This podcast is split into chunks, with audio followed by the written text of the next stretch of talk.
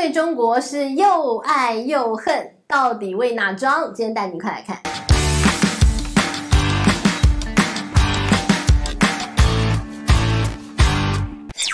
好，我是志玉，今天来跟大家谈南海最近的最新进展。南海的争端啊，现在看起来也是歹戏托棚。那最近又有哪些全新的剧情呢？我们要从美国的国防部长访问菲律宾开始说起。到菲律宾去，当然要要点什么？他要到了什么呢？他又多要到了四个军事基地，菲律宾的军事基地哦。要开放让美军使用哦，那加上之前的五个呢，现在美国在菲律宾有九个军事基地可以用了哦。那要那么多的军事基地干什么？待会我们再来说。但是啊，其实菲律宾人对于美国现在这样的一个动作，呃，可以说心里头真是纠结、爱恨情仇，现在呢又一涌而上了。其实呢，美国跟菲律宾之间，大家知道菲律宾也是一个不断被殖民的国家，最早西班牙，后来变成了美国嘛。那美国其实对于菲律宾菲律宾来讲哦，呃，你要说他们关系非常友好吗？你去问菲律宾人，心里头不是这么想哦。你知道当初的美菲战争，美国呢可是残酷的屠杀了二十万菲律宾人呢。所以你说他们现在要真心的热爱美国这老大哥，那绝对不是真心的，嘴巴说说，心里头可能恨你恨得要命，不知道。但是呢，看到了美国是怎么来看菲律宾呢？当然，你就是个小老弟，我叫你往东，你绝对不能往西的。当初呢，他把这个菲律宾给占下来的时候，曾经有一个美国的参议员讲了一段非常经典的话。他怎么说啊？他说：“太平洋就是美国的海洋。”于是呢，他要把美国的商品卖到太平洋对岸的中国。好，那要进入中国呢，他就占下了一个菲律宾。他说：“菲律宾啊，就是美国要进入东方世界的一个基地。”他没有把你当朋友，他把你当一个基地，你就是我的跳板，你就是我的战略，就这么白啊！早就说了这番话，什么时候说的？西元一九零零年说的，那么早以前就讲了，到今天他还在执行当中。那么也因此呢，美国一直呢把菲律宾视为一个，我想要把你捏圆捏扁，你要按照我的想法，我想要你成为一个。美国心里头最理想的国家，什么样是美国心里头最理想的国家？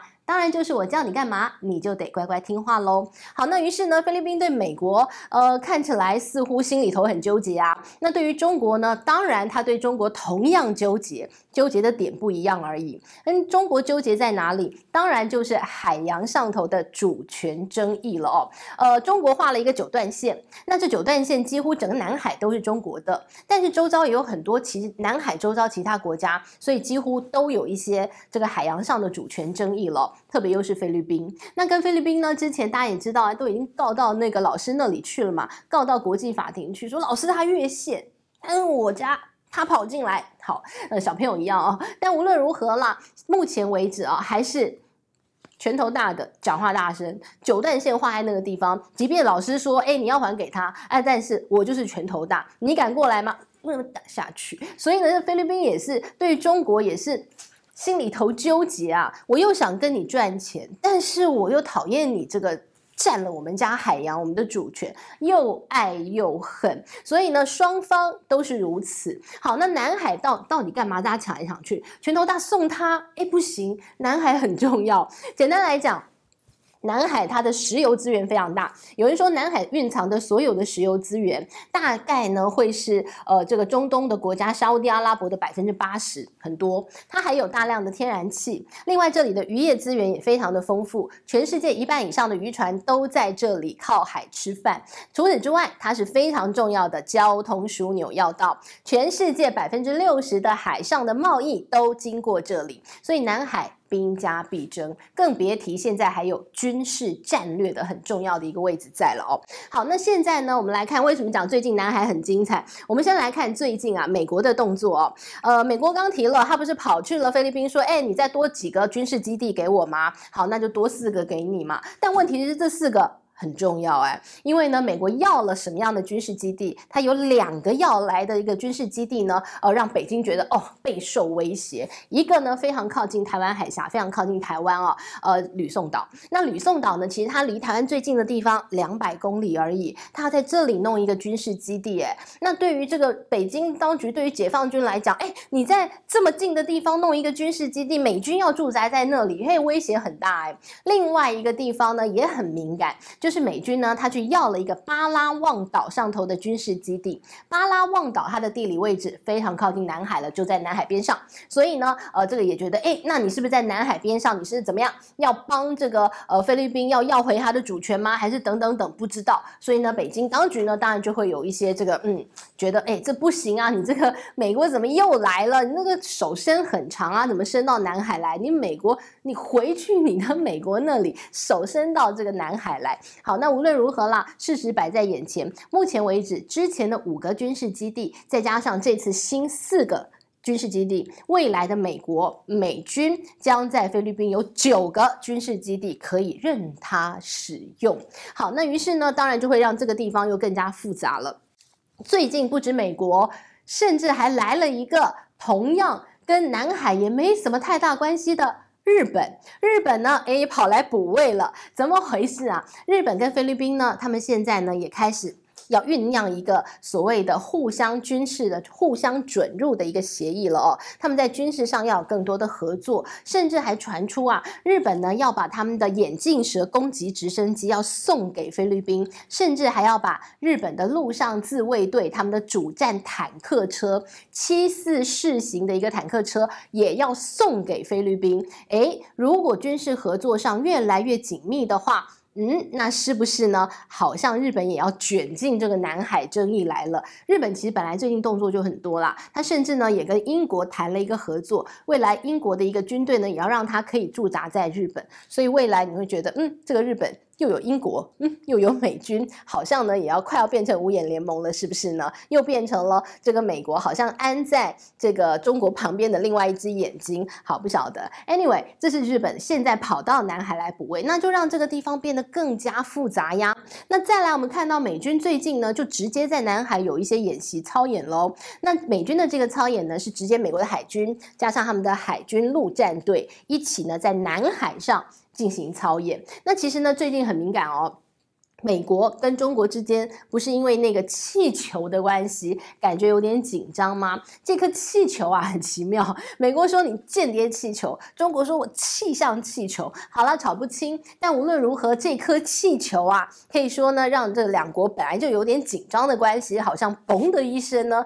又更紧张了。那除此之外呢，还要带您看，美国不是又跟菲律宾多要了军事基地吗？那结果呢，后来就发生一件什么事情啊？在这个南海的仁爱礁，仁爱礁有一个浅滩。那这个浅滩也很奇妙，这里呢也是主权争议。但这个浅滩，菲律宾站下来，他怎么个占法？他弄了一个军舰，长期就把你停在那个地方，就不走了。好，我不走，我就占地为王。你看三大王不都这样的哦？我就站在那个地方，我有军舰，走我的，仁爱礁是我的。好，你不要来 我的。好，他就一直站在那里。那当然呢，这个中国就会觉得，哎，这是我的呀，九段线里头的呀。所以中国的军舰啊，中国的海警也经常在这个地方巡逻。但是呢，反正那个菲律宾的那个军舰就是在那个地方不走，我就不走，你拿我怎样？老赖就这样嘛，对不对？我就在那里。好，那你说你一直不走。那你要补给啊，所以时不时的 菲律宾的这个海，他们的一个这个海上的警卫队哦，就会偷偷摸摸弄一个补给船，然后去给他送一点物资哦。那总是在这个地方弄来这套了哦。好，那最近发生一件什么事情？就在美国的国防部长奥斯汀访问菲律宾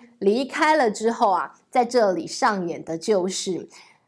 中国的海上的一个这个呃警卫队呢，诶，他们海岸这个警察好就跑去这个地方仁爱礁这个地方，然后看到了补给船过来呢，就对着菲律宾的补给船，那些也都是这个警察啦，就拿这个镭射笔，这个军用的激光镭射，然后射人家，结果呢射到人家眼睛失明，哎呀看不到看不到，所以呢真伤脑筋，现在又变成了又紧张又冲突了中菲之间，所以呢你就看到这个南海最近啊真的是。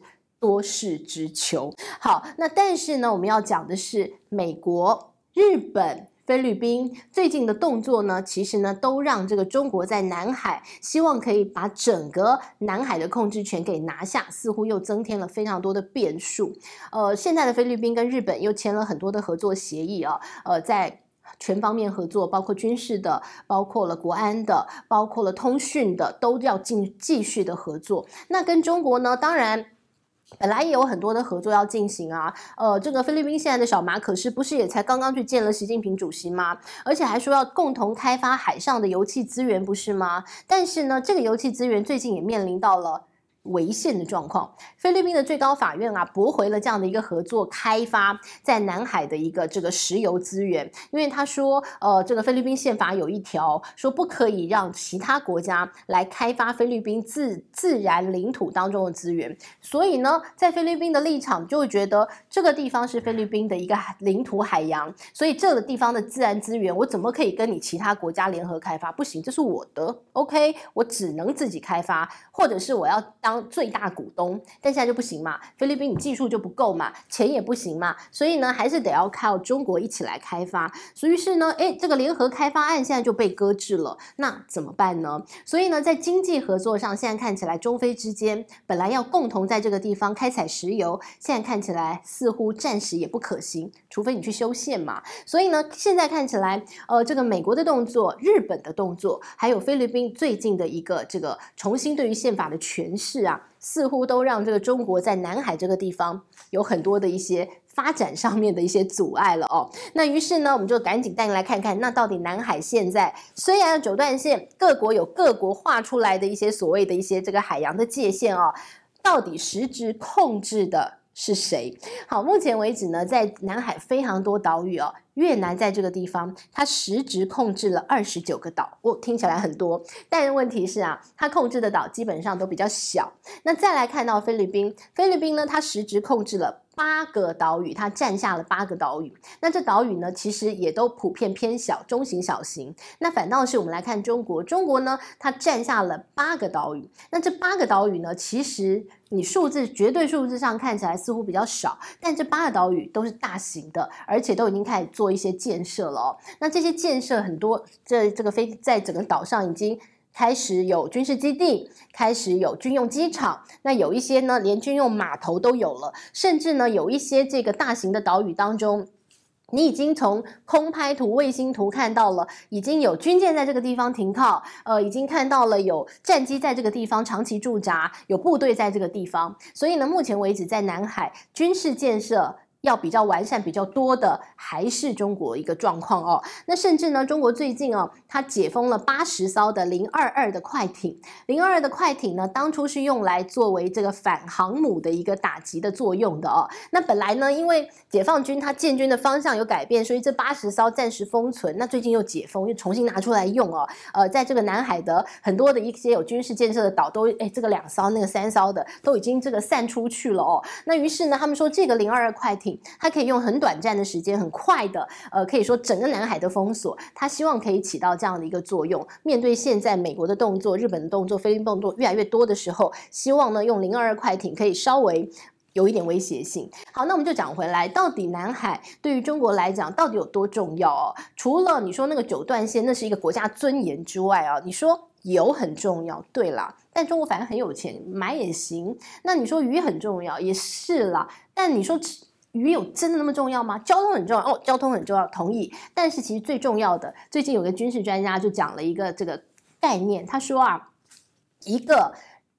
令人敬畏的大国强国，它必须要有核子武器对其他它的敌国的一个震慑力。好了，那你核子武器，他说有三点必须达到。第一点呢，首先你要有核子潜艇，因为你的核子武器不能随随便便让人家看到，不能一览无遗。你的核子武器放在地表上任何一个地方，现在大家知道天上有一大堆的卫星，都会被人抓到的。于是呢，它最好的位置在。海洋里，所以呢，一个合格的强国大国，你要被人家尊敬，要人家敬畏你，首先你必须要有一个核子潜舰。好，这个核子潜舰很重要。再来一个，你必须要有从海面下发射核子导弹的能力。好，这是一个，就是让你突然间你会怕。好，那再来一个呢？最重要的就是，那你要有藏这个核子潜艇的地方，那也就是深海里，浅海还不行，因为呢，卫星照下来你很快被发现。于是呢，符合这三个条件的，目前为止只有美国跟俄罗斯。呃，那俄罗斯，你说它的深海在哪里？北海道以北有个鄂霍次克海，这里呢，它的平均深度三千，所以 OK，它的潜舰藏在这里，人家找不到，但是我们都知道在那里，但确切位置你不知道。好，那于是呢，那中国有吗？你说中国有黄海呢？啊，不行，黄海的海太浅了，黄海呢，平均的深度只有四十公尺。太浅了，你的核子潜舰停在那里一下被发现，于是只有南海。南海平均深度一千，而且最深的地方有五千公尺。如果呢，中国解放军的核子潜舰停在那里的话，找不到的。